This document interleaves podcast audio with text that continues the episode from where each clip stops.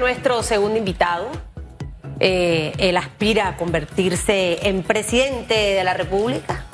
Va entre los tres primeros ahí, como no es porque se parezca un caballo, pero cuando van los caballitos ahí en el hipódromo y están los tres, usted va ahí, a ver cómo es que se llama, photo finish. Ahí, está ahí en- en- entre los tres. Y obviamente el escenario es complicado en este momento porque no se sabe qué es lo que va a pasar.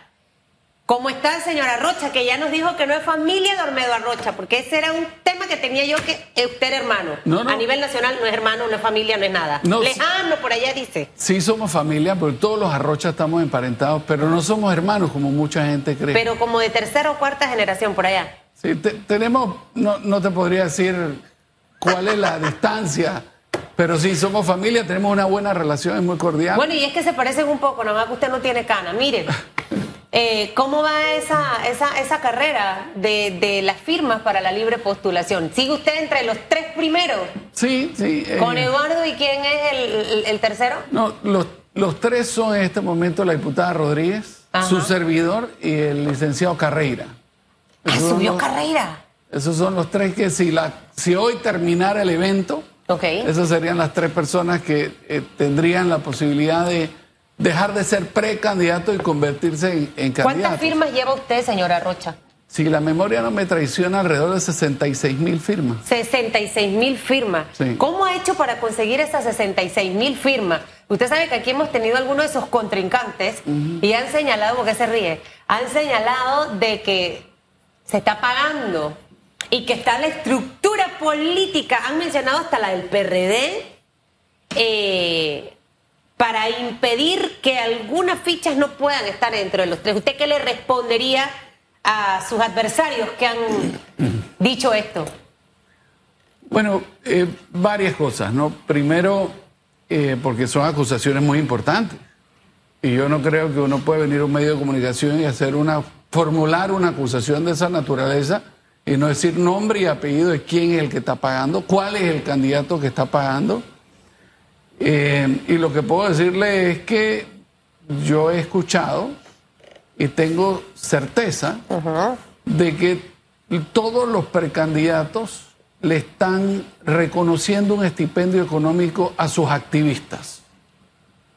Eh, y por supuesto, la descalificación es esto, sobre todo de aquellas personas que no logran cumplir el número mínimo de votos y calificarse por su propio esfuerzo, sino que tienen que recurrir a descalificar a los demás para tratar de, como estrategia, hacer lo que no pueden hacer con el trabajo político. ¿no? Eso es una cosa. El segundo tema que hay que eh, observar muy detenidamente que sucederá en los próximos días. Y yo creo que empezará a generar una, narra- una narrativa no solo de cómo va a terminar esto, este proceso precalificatorio, porque hay que ponerlo en ese contexto, sino que hablará de la idoneidad de los candidatos en relación a los activistas que lo acompañan, sino incluso a, a su estatura moral Claro. es lo que va a suceder, yo espero que en pocos días, en el Tribunal Electoral con la anulación de, de firma. Y yo estoy en condiciones de anticiparle hoy a usted que va a haber dos grupos de gente. Algún grupo de personas o de precandidatos que tendrán un número mínimo de firmas anuladas, que yo creo que eso es- son cosas que normalmente suceden en el quehacer humano. O sea, hay muchos activistas trabajando y puede ser que hayan errores a la hora de la recolección de firmas y va a haber otro grupo de candidatos que yo creo que va a quedar en evidencia que estaban haciendo las cosas mal. Cuando dice estaban haciendo las cosas malas, ¿a qué se refiere? Bueno, yo creo, y hago énfasis en creo, que él va a arrojar la auditoría. Y yo voy a anticiparle a- algún tema. Eh, el Tribunal Electoral ha mencionado que van a anular o que hay firmas anulables por el orden de 21 mil firmas a nivel de candidatos presidenciales. Real, precandidatos presidenciales. Realmente hay 10 precandidatos presidenciales que han estado más activamente y de esos 8 han estado realmente activos en el proceso. Yo le puedo decir que el número de firmas que le van a anular al suscrito son 71 de 66 mil.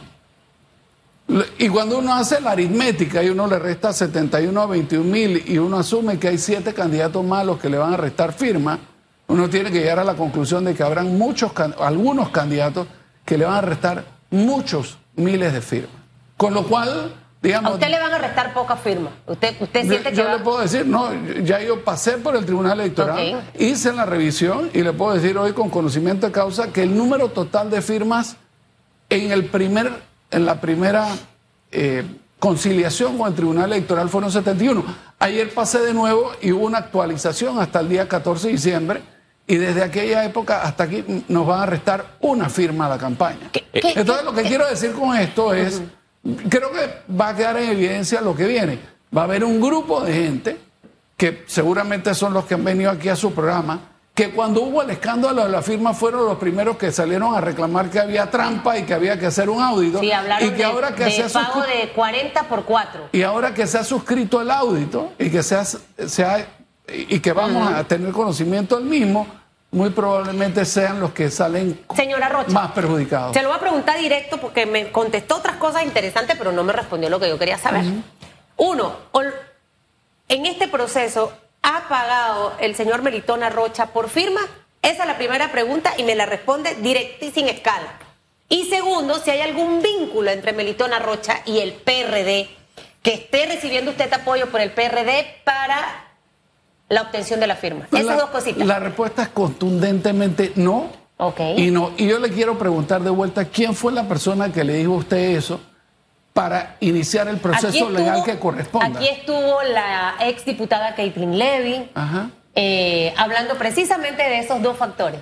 Figuras de, de- de la campaña que están en esta opción por ir a la libre postulación, que están siendo respaldadas por el PRD, hablo específicamente del PRD, y que estaban pagando 40 por 4, es decir, como 10 dólares a cada, a cada, a cada persona porque se inscribiera. O sea que esa aritmética significaría que hasta la fecha el suscrito habría pagado 660 mil dólares por la firma y, tiene esa- todavía falta ¿Y un usted poco tiene esa plata? La verdad es que el argumento empieza a entrar en lo irracional. Ok. Y cuando los argumentos entran en el territorio de lo irracional, uno no debe darle paso a los argumentos. Sobre todo un medio tan prestigioso como este. No, pero es que al final del camino, señor Melitón, hay que preguntar, porque, ojo, No, no, yo- eh, y, y- y le voy a decir algo, si, si de repente usted nos hace algún señalamiento como lo que nos acaba de decir, cuando venga todo ese proceso de depuración, haremos las mismas preguntas a aquellos que queden en ese escenario que usted nos acaba en este momento de decir que va a ocurrir, ¿no? Mire, yo le voy a decir, le voy a anticipar algunas cosas. Hay varios de los candidatos que han concurrido aquí a su, a su prestigioso programa a venir a tratar de enludar la reputación de otros compañeros, que el día que salgan la anulación de firmas no se van a atrever a venir a su programa a explicar qué es lo que ha pasado Y esos con están las dentro de los ocho que usted menciona Pero que están por activos. supuesto. Es más, no solo es que están dentro de los ocho, son de los que han venido aquí a tratar de enludar la reputación, generando dudas sobre el quehacer de otros compañeros que están compitiendo. ¿Cuándo se este termine proceso. ese proceso? Y usted se sonríe. Yo voy a estar esperando eso. ¿Cuándo se termina ese proceso de recopilar esos datos? Porque, Feli, tenemos que acordarnos de los ocho. Eso Eh, eh, eh, ¿cuándo- ¿Hasta cuándo tienen ustedes, primero, para recopilar todas esas firmas? Y segundo, cuando se haga ese proceso de revisión y de depurar, básicamente, y aceptar cuáles firmas sí y cuáles no. ¿Cuál es esa fecha?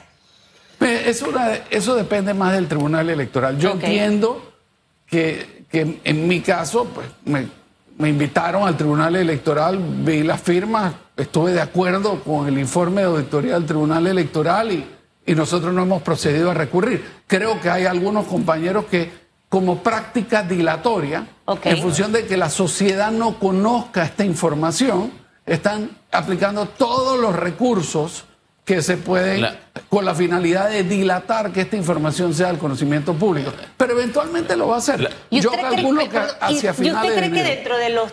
Y y es que estoy echando para atrás porque las declaraciones, ojo, eh, Caitlin Levy en algún momento las ha hecho aquí, en otros lados, pero también esos que están con usted en el, en, el, en, el, en el grupito de tres también han esbozado muchos comentarios. Este, dentro de ese grupo habrá muchos que van a perder firmas precisamente por eso. Hablo del grupo de los tres. Yo estoy reduciendo de 8 a 3. ¿Puede haber casos allí que también pierdan firmas? Vamos a dejarlo en suspenso. Eh, a mí me corresponde hablar sobre mí. Yo lo que le acabo de decir es aritmética simple. Uno agarra 21 mil firmas, yo sé que tengo 71. Voy, a, a, comentarle en el proceso en que abríamos los sobres que nos daba el Tribunal Electoral. El licenciado Carrera estaba sentado al lado mío. Él tiene una cantidad muy pequeñita de firmas. Ya eliminé dos. Entonces, la aritmética sigue siendo devastadora. Uno sabe que hay seis candidatos más para 21 mil firmas, con lo cual uno no tiene que ser un genio para saber que tiene que haber miles de firmas que le van a quitar a algunos de los precandidatos que han concurrido aquí y sin ningún empacho han, han venido aquí a plantear unas cosas que son inverosímiles. Ojo, nada más no aquí. Plantear. La, la, por todos lados, las sí, suben sí, en sus redes y todos lados. Que, que yo lo he visto. Y va a haber que revisitar las redes para que usted vea esos mismos candidatos exigiéndole al Tribunal Electoral que hiciera una auditoría. Y después vamos a ver qué van a decir cuando el Tribunal Electoral efectivamente haga pública la auditoría. Pero por fuera de eso, usted hizo eh, eh, alusión a que el Partido Revolucionario Democrático me está apoyando. Otros han dicho que el Partido Panameñista me está apoyando. Bueno, hay nuevo presidente de la República, porque si el Partido Panameñista y el Partido Revolucionario Democrático han decidido apoyar a su servidor, pues yo no, me imagino que la elección será de mero trámite, porque no hay forma de que o yo. sea, no, usted ya sería el presidente. Me imagino. O sea, si tengo un partido que tiene. Tampoco 200, el panameñista lo está, lo está apoyando. No, no. Efe, efectivamente. La estructura, cuando hablo de apoyo es como la estructura, ¿no? Mire, hay un grupo de gente del Partido Panameñista. Estoy seguro que habrá gente del Partido Cambio Democrático y habrá gente del Partido Revolucionario Democrático que nos va a apoyar. Y nosotros vamos a hacer un denodado esfuerzo no solo para que gente que no está inscrita en ningún partido, sino gente que está inscrita en los partidos políticos forme parte del movimiento que estamos eh, intentando crecer. Pero de ahí a que la estructura del partido haya tomado decisiones de esa naturaleza para apoyarnos, yo creo que eso es nuevamente atentar contra la realidad, una falta sí. de respeto para con los ciudadanos que hoy nos miran a través de su prestigioso programa y yo pero creo que bueno que lo aclare. No hay que darle paso no, pero a mejor especulaciones que lo infundadas. Pero mejor es que lo aclare, yo, señora yo, yo entiendo, pero... Las cosas no se dejan ahí porque si no eso sigue corriendo y la percepción eh, es una cosa que va aumentando no, y aumentando. Yo, yo lo pero me alegra que lo haya aclarado. Gracias por la pregunta, pero... Porque la vez pasada que vino, yo no estuve. Y yo le dije a Catherine, yo tengo que preguntarle lo que se ha dicho aquí en el programa. Sí, Así que sí, ya sí. se lo pregunté. Y agradezco la pregunta. Bueno, Sí. y está contento. Póngase feliz, exacto. No se ponga bravo, porque hay gente que se pone bravo cuando uno No, lo- no, le pregunta. Señora Rocha, usted habló de 66 mil firmas que lleva hasta el momento en este, proceso, en este proceso de recolección. 71 son anulables. ¿Por qué se anularon usted que fue a este proceso de auditoría? ¿Hubo fallas por parte de sus activistas a la hora de la recolección de firmas? Dos, si usted queda entre los tres precandidatos o, o candidatos presidenciales por la libre postulación, ¿se sumaría en alianza a un movimiento o, a su partido político panameñista? Porque en efecto usted no ha renunciado o usted descartaría esto desde ya. Bueno, vamos a comenzar con la primera parte de la pregunta. De 66 mil firmas, tener 72 hasta firmas anuladas hasta el 14 de diciembre de este año, eso creo que debe ser el 0.01% de las firmas totales recogidas. Y eso pone, eh, digamos, en el contexto de que está por debajo del margen de error de cualquier, de cualquier quehacer humano, ¿no? Eso es lo primero. Lo segundo, de cuál fue la naturaleza del error. La naturaleza del error es que cuando se le practicaba la entrevista a la persona que nos estaba dando el apoyo, el activista por error movía ligeramente el ángulo de la cámara y no salía completamente el rostro de la persona, que la norma que regula esto establece que debe salir. Con lo cual, a nosotros no nos quedaba ninguna otra que aceptar los hallazgos de la auditoría del Tribunal Electoral. Entonces, eso por ahí.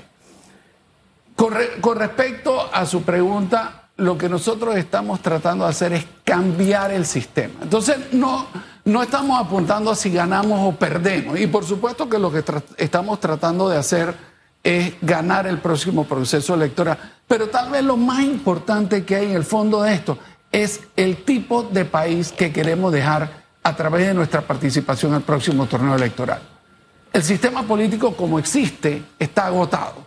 Y en la medida que la clase política no entienda que tenemos que darle un giro a esto, entonces estamos condenando al país a menores niveles de crecimiento económico, a mayor frustración social.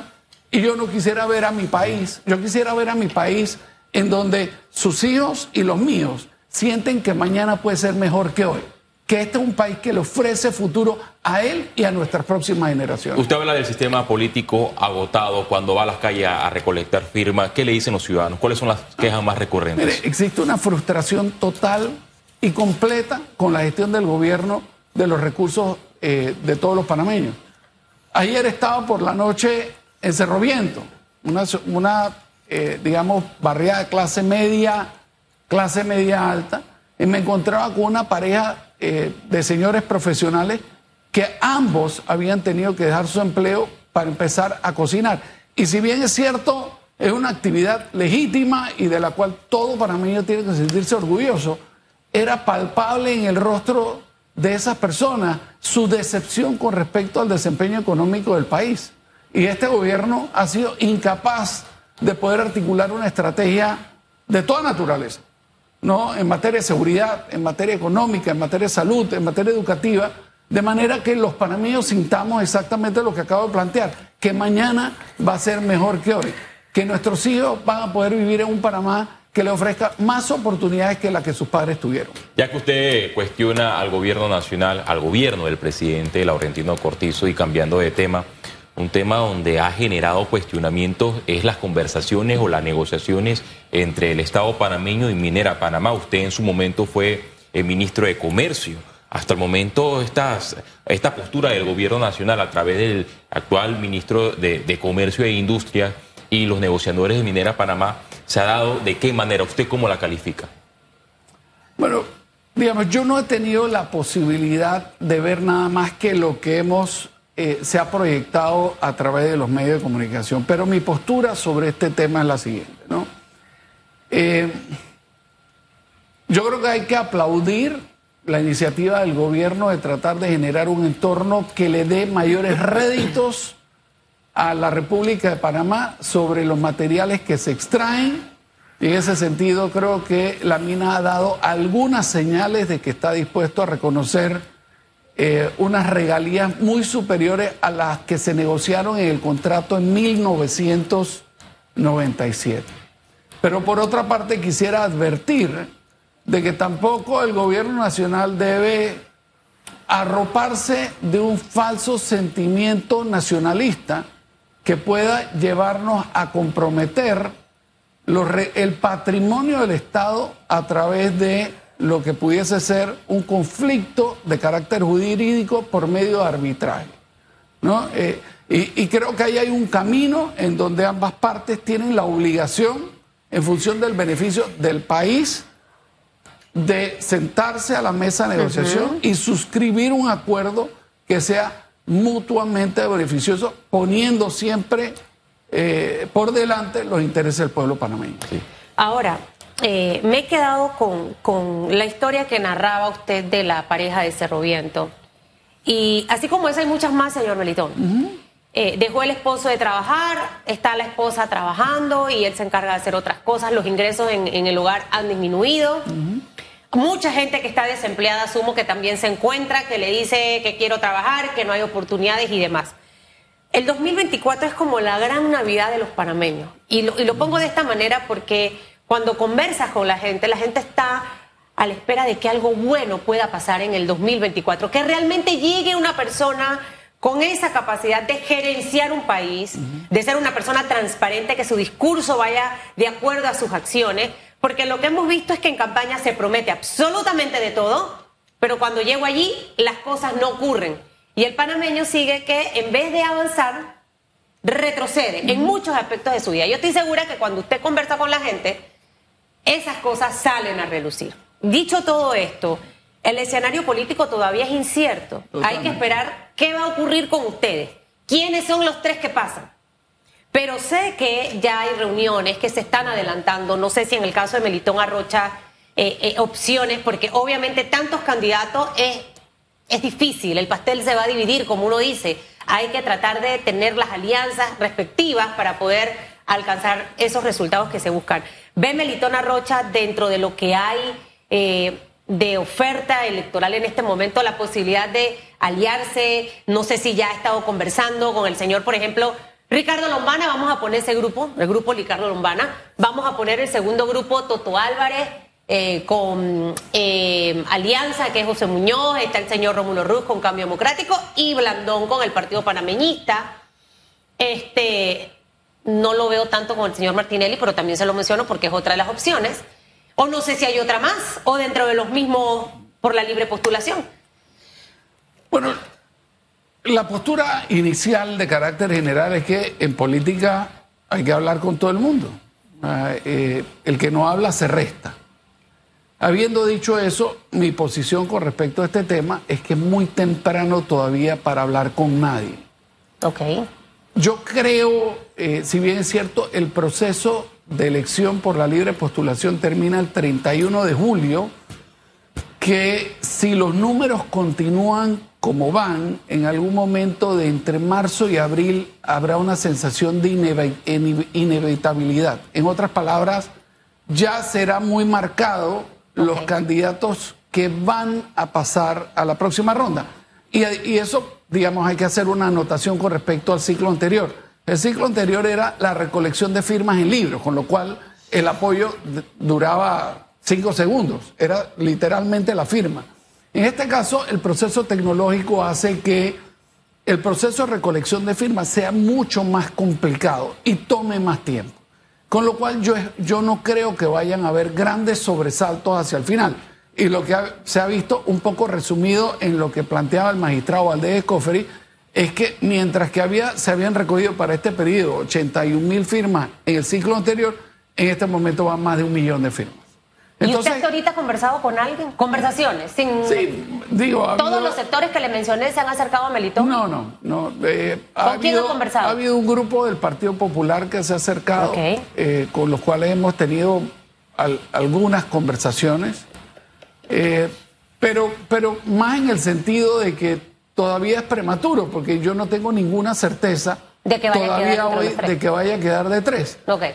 Entonces, hoy, digamos, a la campaña a los activistas, que, yo le quiero rendir un homenaje hoy aquí públicamente en su programa porque realmente son la columna vertebral de lo que estamos haciendo, lo que tenemos que enfocarnos es todavía en seguir en el proceso de recolección de firmas.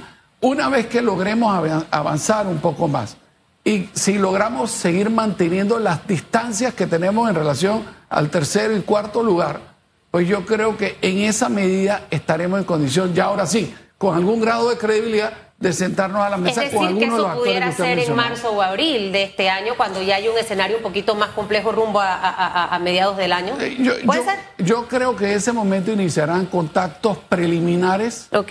Realmente la normativa electoral establece que el proceso para todos los partidos políticos y la libre postulación termina el 31 de julio y después hay agosto y septiembre como los meses formalmente para negociar las alianzas. Entonces yo creo que hay que darle paso a los eh, términos que establece la, normativa electoral, pero antes de eso estoy de acuerdo con, el planteamiento, habrá que hacer los acercamientos que corresponden. Y siento que es necesario, porque no sé, en el caso de los de libre postulación, recordemos cuando terminó y, vino ese proceso en ver si Lombana, Ana Matilde eh, y los candidatos que estaban en ese momento, no hubo eh, esa alianza en realidad y vimos a un candidato irse solo, ¿no? Y, dividirse el voto. Eh, al final, creo que si realmente estamos pensando en ofrecer algo al país distinto para cambiar la realidad como la pareja de esposo que usted vio en Cerro Viento, es como usted dice. si no escuchas, se resta. Al final, y puede que no haya coincidencia en muchos aspectos, pero para tratar de ver si se le ofrece algo diferente al país. ¿no? Pues déjeme plantear mi criterio general con respecto a esto, que habrá que ver cómo van evolucionando los acontecimientos.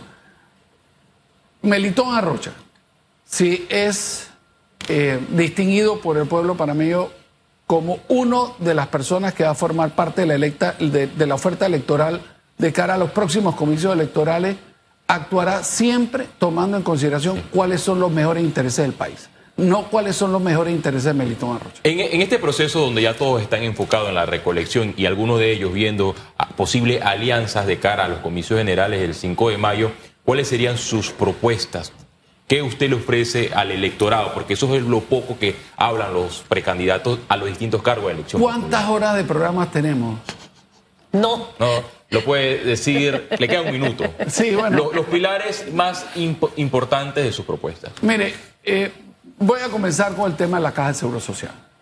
Y voy a abordarlo de una forma que muy probablemente usted no va a ver el establishment político hablarlo. El tema de la Caja de Seguro Social, cuando entró la actual administración, le reclamó a la administración del expresidente Varela que había sido irresponsable en no abordar el tema de la Caja de Seguro Social. Casi cuatro años más tarde nos encontramos exactamente en el mismo lugar. Eso es una cosa que de ser electo presidente Melitón Arrocha no sucederá. Y le voy a decir otra cosa. El pueblo panameño tiene que estar convencido de que para resolver el tema de la Caja de Seguro Social, el gobierno nacional tendrá que hacer sacrificios, pero todos vamos a tener que hacer sacrificios para poder resolver un problema de esa envergadura que de no resolverlo generaría una situación realmente delicada para todos los panameños. ¿Usted se aumentaría la edad de jubil- de jubilación? ¿Pagaría ese costo político? Mi- Mire, el presidente Cortizo dijo que en, en su administración no habrían medidas paramétricas en el tema de la Caja de Seguro Social. Y yo entendí en que íbamos a encontrar una solución por vía del, del presupuesto general del Estado. Lo que nunca entendí de sus comentarios es que no habría medidas paramétricas porque no íbamos a tocar el tema de la Caja de Seguro Social. Yo en este momento no tengo en condiciones de decirles cuáles son las medidas, pero lo que sí puedo decirle es que todos tenemos que estar conscientes, yo y todos los que nos ven, porque nos afectará a todos, en que todos vamos a tener que poner una cuota de sacrificio Así es. para resolver el tema de la Caja de Seguro Social. La clave del próximo gobierno será encontrar un balance para que no haya una o un grupo social el que ponga toda la cuota de sacrificio, sino que ese sacrificio se distribuya equitativamente entre toda la sociedad. Bueno, señor Melitón, eh, gracias por su participación en Radiografía.